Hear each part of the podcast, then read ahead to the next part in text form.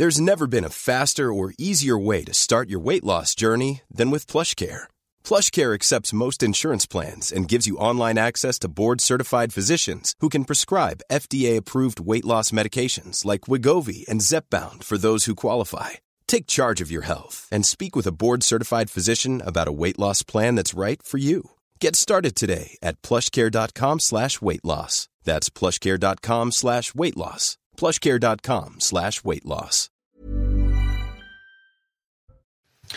Les organisations patronales ont été reçues ce mardi à l'Elysée par Emmanuel Macron. Deux heures de réunion dans un contexte de crise autour de la réforme des retraites. Le président de la République souhaite les intégrer davantage dans les discussions. Les détails dans un instant. Accélérer la lutte contre la fraude fiscale et sociale, c'est le cap annoncé par l'exécutif. Un plan d'action doit être annoncé dans les prochaines semaines par le gouvernement. Gabriel Attal a déjà annoncé quelques mesures ce mardi, vous le verrez. Vous entendrez aussi dans ce journal le, témoignage de Sylvain Gaillard. Dimanche, à Brest, cet homme a été tabassé après avoir demandé à des jeunes de mettre fin à un rodéo urbain. Fatigué par les nuisances sonores, il est allé au contact des délinquants pour leur demander d'arrêter. Et enfin, en quart de finale de la Ligue des Champions, le Real Madrid est définitivement implacable sur la scène européenne. Les Madrilènes ont à nouveau battu Chelsea 2 buts à 0. C'est le même score qu'au match aller. Benzema et ses coéquipiers se qualifient pour leur troisième demi-finale consécutive, la onzième en 13 ans. Ils affronteront Manchester City ou le Bayern Munich.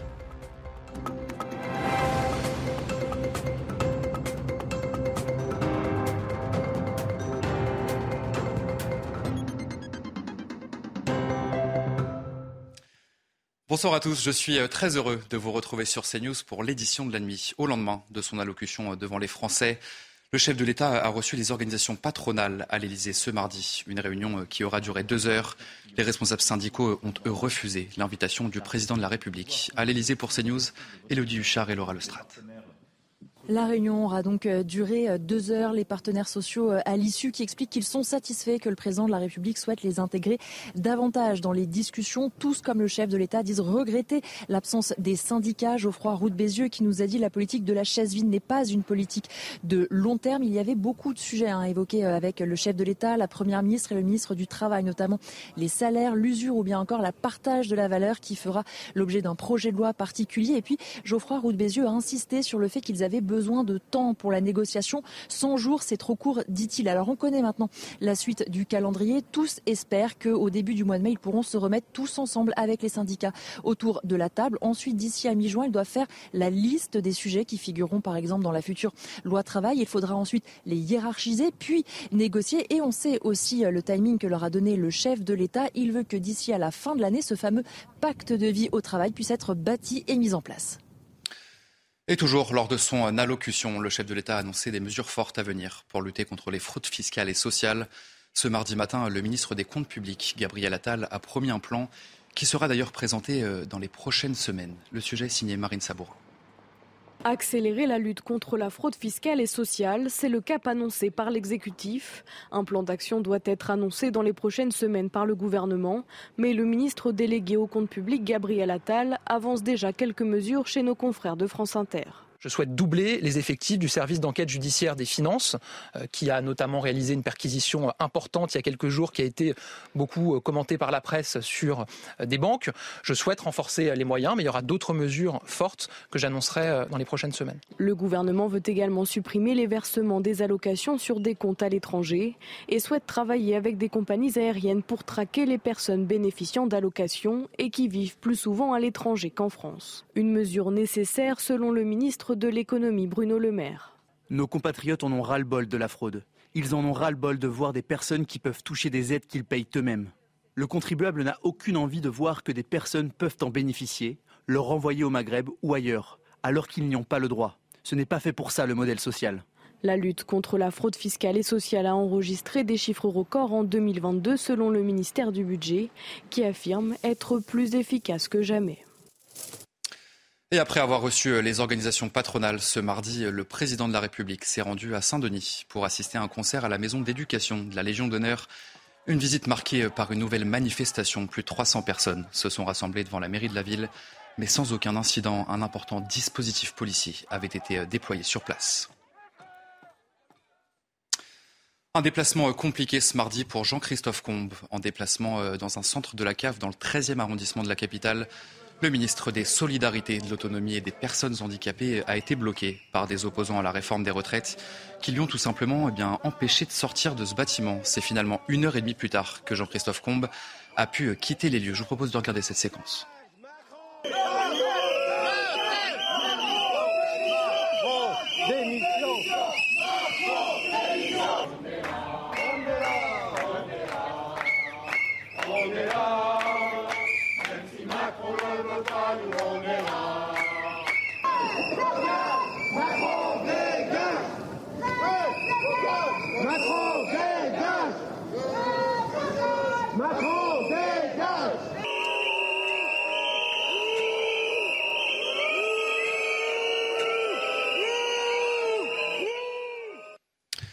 Et puis à Lyon, des euh, individus sont entrés par effraction dans la mairie du premier arrondissement la nuit dernière. Un poste de police municipale a également été incendié et deux policiers ont été blessés sur place. Des violences que condamne l'adjoint au maire de la ville, qui s'en est d'ailleurs pris euh, à Emmanuel Macron. On l'écoute. Aucune violence n'est tolérable. Aucune violence n'est acceptable. Aujourd'hui, il y a une lutte qui est légitime euh, contre cette réforme des retraites, qui est une réforme injuste, euh, qui est une réforme qui, en plus, dans son procédé, a été euh, destructrice. Aujourd'hui, il y a une grande responsabilité sur ces violences de la part du président de la République et du gouvernement. Il faut continuer à lutter, à lutter pacifiquement. Et moi, j'en appelle à la désobéissance et surtout pas à la violence. Et face à cette situation de crise et de violence, eh bien les Français sont inquiets. C'est en tout cas ce que révèle un sondage Odoxa pour Fiducial et le Figaro. Près de 90% des sondés pensent que les scènes de violence vont devenir systématiques lors des manifestations et seulement un quart d'entre eux font confiance au gouvernement en matière de sécurité du quotidien. Somaya Labidi. Va-t-on vers une généralisation de la violence dans les manifestations? Pour près de 9 sondés sur 10, la casse et les heurts vont devenir systématiques. D'ailleurs, 62% d'entre eux pensent que l'exécutif n'a pas été à la hauteur. Et même si le ministère de l'Intérieur a renforcé les effectifs des forces de l'ordre lors des 12 journées de mobilisation contre la réforme des retraites, 50% estiment que ce n'est toujours pas suffisant. Enfin, seuls 25% des personnes interrogées font confiance au gouvernement en matière de sécurité du quotidien, contre 38% pour la lutte contre le terrorisme. Et puis une nouvelle fusillade a éclaté la nuit dernière à Marseille. Des détonations ont été entendues dans les quartiers nord de la ville vers 2 heures du matin. Selon une source policière, quatre personnes ont été blessées par balle près d'un point de deal. Le pronostic vital de trois d'entre eux est d'ailleurs engagé. On va écouter le secrétaire départemental Alliance Police des Bouches-du-Rhône qui souligne l'impuissance de la police face à justement ces violences. On y est tous les jours sur le terrain, euh, tous les jours on essaie de, démanteler ces trafics de stupes. Euh, tous les jours, la police judiciaire travaille d'arrache-pied pour, interpeller des auteurs de, ces tentatives d'homicide. Mais, voilà, quoi, la police seule euh, n'y arrive pas, la police n'y arrivera pas. Et, et il va falloir trouver une solution plus globale pour essayer d'enrayer cette situation. On voulait aussi revenir dans ce journal euh, sur ce qui s'est passé à Brest dimanche. Un homme a été poignardé après avoir demandé à des adolescents de mettre fin à un rodéo urbain. Fatigué par les nuisances sonores, il est allé au contact des délinquants pour leur demander d'arrêter et nous sommes allés à sa rencontre. Michael Chailloux, Jean-Michel Decaze. Dimanche après-midi, Sylvain était chez lui, au rez-de-chaussée de l'un des immeubles du quartier Bellevue à Brest. Vers 14h30, un rodéo commence, des jeunes de 14 à 16 ans. Les jeunes, euh, du coup, ont rasé les terrains de, jeu là où, euh, où il y avait des enfants. Je suis sorti, je leur ai demandé d'arrêter. Ça leur a pas plu. Ils m'ont dit, il n'y a pas de souci, on revient. Ils sont revenus avec 20 jeunes, une batte de baseball, une lacrymo et un couteau. Et m'ont roué deux coups euh, juste devant, juste devant chez moi. Et euh, ça a duré une minute ou deux. Et puis ils sont repartis euh, dans la foulée. Arrivés sur place, les forces de l'ordre sont visées à leur tour. Les collègues sont retrouvés devant 40 individus qui leur ont fait front, qui ont caillassé la voiture avec barre de fer. Donc des collègues ont dû rebousser chemin. Je n'ai pas peur, c'est des jeunes Faut, faut pas avoir peur de, de ces gens-là. Depuis quelque temps, les rodéos se reproduisent entre deux et quatre fois par semaine entre les tours de Bellevue. Dans un autre quartier brestois, quelques heures plus tard, six coups de feu ont éclaté lors d'un autre rodéo. C'est une drogue qui n'est pas encore interdite en France, mais qui inquiète déjà les addictologues. Il s'agit du HHC. C'est un dérivé du cannabis qui s'achète le plus souvent dans les boutiques qui vendent du CBD. Encore peu connu, le HHC pourrait avoir des risques sur la santé des consommateurs. Jeanne Cancard et Laurent Sélarié, regardez. C'est 12 euros le gramme, 48 euros 4 grammes, et ça va me faire, ouais, ça va me faire une petite semaine. Arthur a consommé du cannabis pendant plus de 10 ans. Depuis quelques mois, il a remplacé cette drogue par du HHC qui lui procure des effets similaires. C'est une bonne alternative dans le sens où euh, ça fait quand même des effets, ça défonce moins, mais en même temps, tu as cette euh, sensation de relaxation et de détente que tu n'as pas dans le CBD. Le HHC est l'acronyme de hexahydrocannabinol, une molécule chimique proche du THC, mais qui n'est pas classée comme stupéfiant en France. Stéphane consomme aussi quotidiennement du HHC qu'il achète dans cette boutique de la région parisienne. Si ce produit est légal, cet architecte de 58 ans s'interroge sur les dangers au quotidien. Est-il légal de conduire derrière? Vous conduisez par exemple? Oui, oui, ça m'arrive. Parce que je sais que je peux conduire. Maintenant, je cours le risque d'un contrôle. Un vide juridique existe bien autour de ce dérivé et entraîne chez les professionnels de santé de nombreuses inquiétudes. Le, danger du HHC, on ne peut pas le savoir pour le moment. Est-ce que par la suite, on va se trouver avec des symptômes dépressifs, avec des, des dépressions, voire peut-être même des psychoses? Ça, on ne peut pas le savoir, mais il va falloir rester vigilant.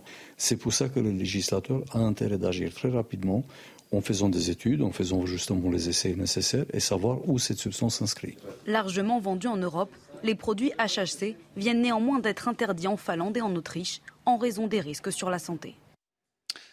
Dans le reste de l'actualité, l'inflation continue bien sûr d'impacter le quotidien des Français. Les prix des produits alimentaires ont augmenté de plus de 15% en un an selon l'INSEE. Et certains produits sont plus impactés que d'autres, ce qui pousse les Français à faire des choix en allant faire les courses. Le sujet signé Maxime Lavandier. En cette période d'inflation, faire ses courses rime avec concession. Selon l'INSEE, les prix à la consommation ont connu une hausse de 5,7% en un an un taux justifié en partie par l'explosion des prix alimentaires qui ont augmenté de 15,9% sur la même période. Et certains produits sont plus impactés que d'autres, comme les fruits et légumes, le pain et les céréales, la viande, les fromages et les laits caillés. Les Français interrogés sur l'inflation sont loin d'être optimistes. Je pense que ça va augmenter sur les mois qui vont arriver. Ça va pas, va pas s'améliorer, je pense. Ouais pessimiste parce que je vois pas comment ça pourrait s'arranger. Une inquiétude qui se porte aussi sur la rentrée des classes et l'achat des fournitures scolaires qui pour les familles sont un casse-tête financier. Mais Michel-Édouard Leclerc, président des centres du même nom, se veut optimiste. Alors pour la rentrée, je serai quand même prophète euh, de meilleures nouvelles. Mhm. Nous avons, euh, tous les distributeurs, mais je parle à travers les chiffres de Leclerc, nous avons acheté déjà les produits de rentrée des classes euh, les produits de rentrée de classe sont en très faible inflation, c'est inférieur à 3%. Nous avons bien acheté, on a des, vraiment des très bons collaborateurs. Euh. Il y a quelques jours, Elisabeth Borne affirmait que l'opération trimestre anti-inflation lancée il y a un mois avait déjà permis une baisse des prix de 5%. Une vraie fausse bonne nouvelle, car cela ne concerne en fait que certains produits sélectionnés les enseignes participantes. Les salariés de l'ancienne Gosport connaîtront le nom du repreneur le 28 avril prochain. Le tribunal de commerce de Grenoble a examiné ce mardi après-midi la vingtaine d'offres de reprise déposées. Et puis deux offres émergent, celles du britannique Frasers et d'Intersport France. Allez, euh, tout autre chose dans ce journal. La vitesse maximale autorisée sur le périphérique parisien euh, va-t-elle bientôt être réduite? Elle pourrait passer en tout cas de 70 à 50 km par heure dès la fin de l'année prochaine en cause la possible mise en place d'une voie dédiée au covoiturage et au transport collectif. On va écouter les explications très précises de Pierre Chasseret. Il est délégué général de l'association 40 millions d'automobilistes. Le 50 km heure, l'abaissement de la limitation de vitesse sur le boulevard périphérique, mais pas tout le temps. Pile poil aux horaires où la voie dédiée au covoiturage est ouverte. Tout cela est extrêmement compliqué. Et pour faire respecter cette voie, comment ça va marcher? Eh bien, ça a marché un petit peu comme on le voit en ce moment en expérimentation du côté de Lyon. C'est-à-dire que vous allez avoir des caméras équipées de lecteurs automatiques de mmh. plaques d'immatriculation qui vont déceler combien vous êtes à l'intérieur du véhicule et donc pouvoir vous verbaliser. Alors que pensez-vous d'une vitesse limitée à 50 km/h sur le périphérique parisien? Eh bien, nous sommes allés dans les rues de la capitale pour vous poser la question. Et vous allez l'entendre, les avis euh, sont assez partagés. Ils proposent la réduction à 50 km/h sur le périph', vous vous rendez compte? Ça va, ça va être encore des embouteillages à n'en plus finir. Pour moi, je trouve ça une, plutôt une bonne idée au niveau du bruit, de la pollution. Je sais que c'est contraignant pour les gens, mais euh, je trouve ça très bien. On ne peut pas 50 c'est quand même une voie rapide. Donc ça dépend euh, ce qu'ils veulent, euh, ce qu'ils veulent placer. Est-ce qu'ils veulent placer des feux? Honnêtement, euh, je, pense que ça peut être une bonne chose peut-être parce qu'on entend beaucoup d'accidents, notamment avec les deux roues. Donc si abaisser la vitesse peut permettre de baisser par exemple la mortalité ou ne serait-ce que les accidents non mortels, pourquoi pas 19 ans après son naufrage, le démantèlement du Bougalet Braze a débuté ce mardi à Brest, une étape de plus vers la fin de cette affaire judiciaire dont les conclusions sont toujours remises en question. Le naufrage de ce chalutier avait fait cinq morts en janvier 2004. C'est une page qui se tourne pour ce commandant de la base navale de Brest. Écoutez. 19 ans de présence dans la base. Voilà, c'est une page qui se tourne, cette déconstruction. Dans la communauté des gens de mer, ça fait toujours quelque chose. Euh, euh, on n'oublie jamais que euh, c'est une épave, c'est aussi une sépulture, des marins sont morts. Euh, donc ça, dans la communauté des gens de mer, c'est important. La base navale, c'est 13 000 personnes. Euh, c'est 13 000 personnes. Euh, tout le monde l'a côtoyé depuis ces 19 dernières années. Tout le monde l'a côtoyé, l'a vu. donc effectivement, c'est une page qui se tourne aussi pour nous. On a une pensée, bien évidemment, pour les, pour les familles, pour les victimes. Et, et ça ne laisse personne indifférent. Et enfin, ce mardi, euh, c'était la journée internationale des monuments, l'occasion de revenir sur l'une des plus belles pièces de notre patrimoine, le château de Versailles qui fête ses 400 ans cette année. C'est en 1623 que la première pierre du château a été posée. Augustin Donadieu et Somaya Labidi. C'est un lieu qui n'était à l'origine qu'un simple relais de chasse. Il y a 400 ans, le mythe du château de Versailles commence à s'écrire sous l'impulsion de Louis XIII. Quelques années plus tard, son fils Louis XIV transformera ce modeste pavillon de chasse en l'un des plus beaux édifices au monde, admiré et visité par plus de 10 millions de visiteurs chaque année. À l'occasion de son 400e anniversaire, le château de Versailles rouvrira les portes de sa galerie d'histoire en septembre prochain. Une galerie totalement restaurée qui retrace la vie du palais à travers ses œuvres et ses objets d'art. Et pour retracer le plus fidèlement ces quatre siècles d'histoire, un nouveau dispositif numérique invitera au voyage les visiteurs qui souhaitent marcher dans les pas du roi Soleil.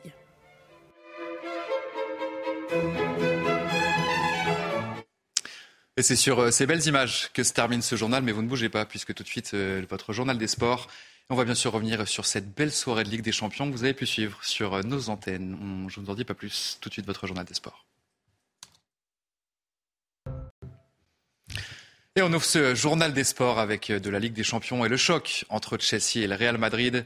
Vainqueur 2 buts à 0 au match aller, les hommes de Carlo Ancelotti s'imposent sur le même score pour le match retour.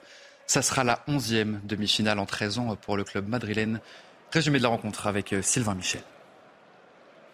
La tâche semblait impossible pour les Blues, mais les hommes de Frank Lampard débutent bien. Après 10 minutes, Kanté est tout proche d'ouvrir le score. En face, pas de panique, d'autant que le Real commence également à se montrer dangereux. Le poteau de Kepa et le portier espagnol lui-même empêchent les Madrilènes de marquer. 0-0 à la pause malgré une énorme occasion pour Chelsea dans le temps additionnel. Un peu d'espace pour James, le centre, réalise une parade fantastique Un arrêt salvateur du Belge un geste décisif de Militao en début de seconde période, le Brésilien idéalement placé pour contrer Kanté. Chelsea a laissé passer sa chance. Peu avant l'heure de jeu, le Real décide de mettre fin au suspense. Attention oh, Rodrigo, Rodrigo qui a éliminé Chaloba, Rodrigo dans la surface, Rodrigo qui va servir Benzema qui a raté le ballon, Vinicius, Rodrigo et but pour le Real Madrid. Tout en maîtrise, les Madrilènes déroulent. Vinicius en retrait, Valverde, Valverde qui avance, Valverde, splendide pour Rodrigo 4-0 sur l'ensemble des deux matchs. Encore une fois, le réalisme des Espagnols a fait la différence. Et puis dans l'autre affiche de la soirée, l'AC Milan décroche son billet pour les demi-finales de cette Ligue des Champions face à Naples. Les Milanais, les Milanais peuvent remercier les internationaux français après avoir raté un penalty. C'est Olivier Giroud qui inscrit le seul but des Lombards dans cette rencontre et de son côté, Mike Maignan réalise un arrêt décisif sur penalty en toute fin de match. Vous voyez le but de Giroud à l'antenne, c'est Victor Osimhen qui va égaliser à la toute dernière minute pour Naples, une égalisation anecdotique puisque les Napolitains se sont inclinés un but à zéro au match aller. Le club lombard n'avait pas rejoint le dernier carré depuis 2007 et sera opposé soit à l'Inter Milan, soit au Benfica. La Ligue des Champions euh, qui continue ce mercredi sur euh, les antennes de Canal+. Le Bayern Munich recevra Manchester City. Une lourde défaite au match aller, on s'en souvient, 3 buts à 0 sur la pelouse des Citizens. Les Mancuniens ont toujours l'espoir de se qualifier pour les demi-finales. On va écouter le défenseur du Bayern Munich, Benjamin Pavard. Il était au micro d'Olivier Talent. Je pense qu'il faut jouer notre jeu, euh, avoir la possession du, du, ballon et dès qu'on a une occasion, essayer de la mettre au fond. Euh, je pense que c'est ce qu'on a, on a eu du mal à faire. On a, on a pêché dans ça depuis, euh, depuis de nombreuses semaines. Euh, face aux gardiens, on loupe beaucoup, beaucoup d'occasions. On sait très bien dans le football, ça va, ça va très vite. On joue contre une grande équipe de City. Maintenant, on est chez nous, on a notre public euh, qui sera avec nous, donc euh, on va jouer notre football et on a déjà vu des remontadas dans le passé, donc pourquoi pas nous? En tout cas, on est, très motivé pour, pour créer l'espoir ici avec notre public. Et puis on va terminer ce journal des sports avec un mot de tennis. Carlos Alcaraz a fait son retour sur terre battue au tournoi de Barcelone. Forfait pour le Master Smith de Monte-Carlo. L'Espagnol a balayé le Portugais Nuno Borges. Le tenant du titre n'a concédé que 4 petits jeux face au 79e joueur mondial. Le score final 6-3, 6-1. Le numéro 2 mondial sera opposé à son compatriote Roberto Bautista Agut en 16e de finale.